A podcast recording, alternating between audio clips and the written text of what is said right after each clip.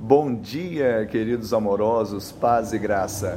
O povo, porém, que habita nesta terra é poderoso, e as cidades muito grandes e fortificadas.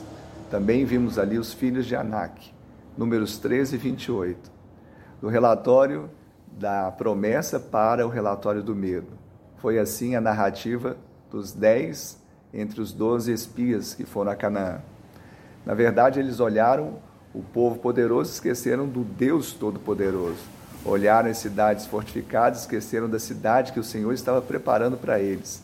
Olharam ali os filhos de Anak, os gigantes, e esqueceram que eles são pequenos diante do Deus que é grande.